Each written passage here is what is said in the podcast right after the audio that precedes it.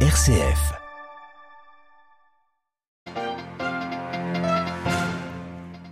Au Caire, le chef de la diplomatie américaine appelle Israéliens et Palestiniens au calme, à la désescalade. Que peuvent faire les Américains face aux violences en cours au Proche-Orient? Nous le verrons en début de journal. Veille du départ du pape François pour la RDC, un voyage attendu par la population depuis des mois sur place. L'Église tente de lui apporter son soutien au quotidien. Reportage dans la périphérie de Kinshasa où une paroisse offre de l'eau potable aux habitants de Kisenso. L'ordre de Malte en chapitre général, le pape a reçu ses participants en audience ce matin. Ce chapitre est un point charnière dans les réformes engagées par l'ordre souverain militaire. Et puis enfin au Pérou, la présidente par intérim Dina Bollard a mis la pression hier soir sur le Parlement, l'exhortant à approuver des élections anticipées. Samedi, la tension est montée d'un cran avec un premier mort à Lima, la capitale, lors des manifestations. Radio Vatican, le journal, Marie Duhamel. Bonjour à tous. Le pape exprimait une nouvelle fois hier son inquiétude car de nouveau au Proche-Orient, les morts côté palestinien comme israélien se multiplient ces derniers jours. Attentats, fusillades, raids aériens, mesures punitives malgré les appels à la retenue. Le dernier en date, celui d'Anthony Blinken. Depuis le Caire ce matin, le secrétaire d'État américain entame en Égypte une journée diplomatique marathon. Le diplomate se rendra à Jérusalem, à Ramallah aujourd'hui et demain.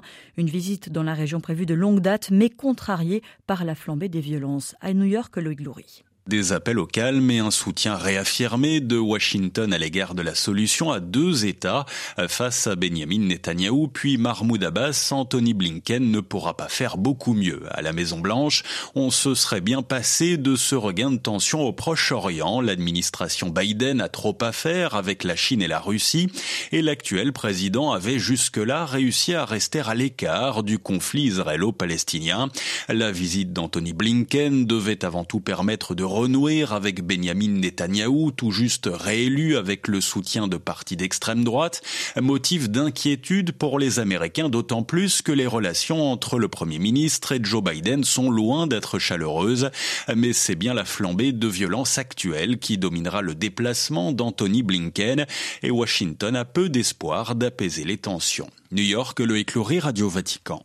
Des cibles pro-iraniennes visées dans l'est de la Syrie. Hier soir, des raids ont visé un convoi d'armes iraniennes en provenance d'Irak. Sept personnes ont été tuées et trois autres ce matin, dont un responsable pro-iranien venu inspecter le site attaqué. On ne sait pas par qui.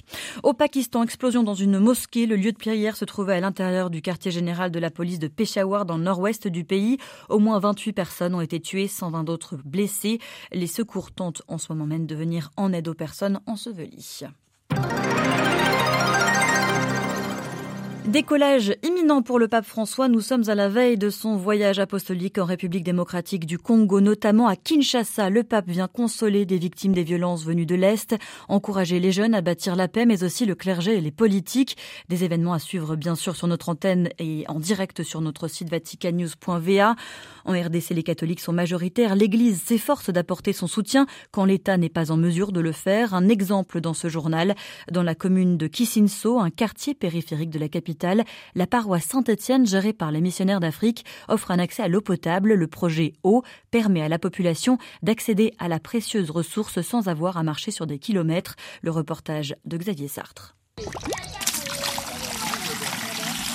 L'eau coule de la fontaine dans le bidon jaune de 25 litres apporté par des enfants. Il donne 1000 francs congolais, soit 50 centimes d'euros, aux vendeurs d'eau qui gardent un œil sur l'une des 22 fontaines du réseau mis en place par les missionnaires d'Afrique il y a 60 ans et sur lequel veille Pablo, son responsable technique. Nous avons une source qui nous donne de l'eau dans un bac de tentation. De là, on a mis euh, des pompes donc à des kilomètres de la paroisse, on a mis des pompes, des pompes qui nous amènent de l'eau jusqu'à la paroisse dans les citernes des citernes et on fait couler l'eau dans des bornes fontaines. De temps en temps, ça arrive, il n'y a pas d'électricité. Donc on fait, travailler, fonctionner des pompes avec nos moyens, avec le groupe électrogène. Malgré les coupures de courant, l'usure du matériel qui provoque des fuites, l'eau est acheminée à travers toute la colline déshéritée de Kisinso. Les habitants n'ont pas besoin de marcher sur des kilomètres pour s'approvisionner, un vrai plus au quotidien, comme le reconnaît le père Michel Ago, le vicaire de la paroisse ce projet est un grand soulagement pour la population qui peinait terriblement pour avoir de l'eau potable. Le fait que l'État n'arrive pas à donner de l'eau à la population, l'Église prend ce projet à cœur à travers les missionnaires d'Afrique. Et je pense que la population est très reconnaissante pour ce qui se fait. Une aide précieuse pour ces gens abandonnés en marge de la mégapole, dans un quartier où la pauvreté et les gangs de jeunes sévissent. À Kinshasa, Xavier Sartre pour Radio Vatican. Et bien sûr, un sujet retrouvé avec d'autres sur notre site internet. L'eau potable, un bien précieux pour éviter les maladies. Ce lundi, l'Organisation mondiale de la santé appelle à investir davantage dans la lutte contre les maladies tropicales négligées.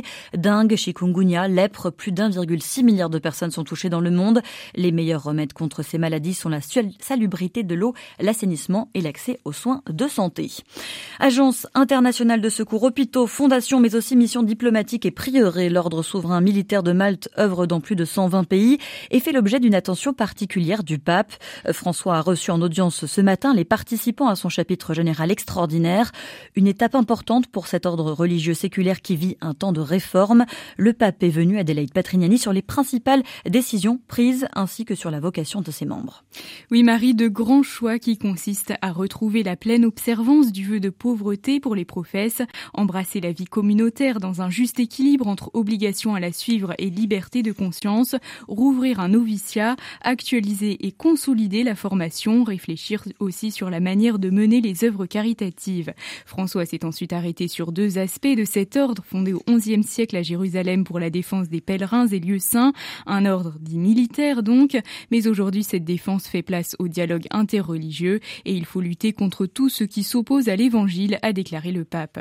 Un ordre appelé hospitalier aussi car les pèlerins étaient soignés à Jérusalem, un service initial qui continue aujourd'hui aujourd'hui dans beaucoup d'œuvres que vous avez énoncées. Ces œuvres doivent être bien organisées et gérées, mais elles doivent surtout être un signe de la charité du Christ, a mis en garde François. Le pape qui a suivi de près cette réforme, cette période de réforme de l'ordre de Malte. La semaine passée, il avait déjà écrit un message à ses membres. Aujourd'hui, il les a encouragés à poursuivre leur mission originelle, non pas poussés par des aspirations mondaines, a-t-il conclu, mais ardents au service et au témoignage du ressuscité. Merci Adélaïde Patrignani. Et puis toujours au Vatican, le pape a désigné le successeur du cardinal Marc Ouellet à la tête du dicaster pour les évêques. Le cardinal québécois de 78 ans ayant dépassé la limite d'âge pour lui succéder l'américain Monseigneur Robert Francis Prévost, évêque de Chiclayo au Pérou, second vice-président de l'épiscopat péruvien. Tout comme le cardinal Ouellet, il sera aussi président de la commission pontificale pour l'Amérique latine, prise de fonction à la curie le 12 avril prochain. Guerre de communication sur le conflit en Ukraine. Kiev dément ce matin l'avancée russe de à le nouveau point chaud du front dans l'est du pays, des combats à 150 km au sud de Bakhmut que l'armée russe cherche à prendre depuis plus de six mois. Sur fond de guerre en Ukraine, un réarmement confirmé en Pologne. Le Premier ministre assure ce matin que le budget octroyé à la défense de son pays atteindra 4% du PIB. En France, début du débat au Parlement sur la réforme des retraites voulue par le président Macron. Demain aura lieu une nouvelle nouvelle journée de mobilisation contre le texte proposé. Ce projet euh, prévoit un recul de l'âge légal pour partir à la retraite de 62 à 64 ans. Et puis enfin, au Pérou, le Congrès réexamine ce lundi la possibilité d'avancer les élections à octobre 2023 après un premier rejet de la mesure en fin de semaine, mesure soutenue par la présidente par intérim. À Lima ce week-end, ils étaient encore des milliers de manifestants à se mobiliser dans le centre historique Juliette Chénion. Le cortège des syndicats, des étudiants et de nombreux manifestants venus du sud ou du centre du pays, ils protestent depuis bientôt deux semaines dans la capitale. Leur principale demande, c'est la démission de Dina Boluarte, la présidente, mais elle le répète ces derniers jours, elle ne renoncera pas. Un message inaudible pour les manifestants, ils lui reprochent la répression en cours. En moins de deux mois, 48 manifestants sont morts dans le pays, dont plusieurs touchés par des tirs d'armes à feu de la police. À Lima, dans le centre historique, il y a eu des heures lors des dernières manifestations avec un manifestant mort samedi et plusieurs dizaines de blessés. La police a tiré ce jour-là de nombreux gaz lacrymogènes et des projectiles pour répondre aux jets de pierre des manifestants. Ailleurs dans le pays, surtout dans le sud, une soixantaine de routes sont encore barrées. Certaines villes, notamment près de la frontière bolivienne, sont paralysées depuis trois semaines, peinent à s'approvisionner en gaz, en carburant, en nourriture.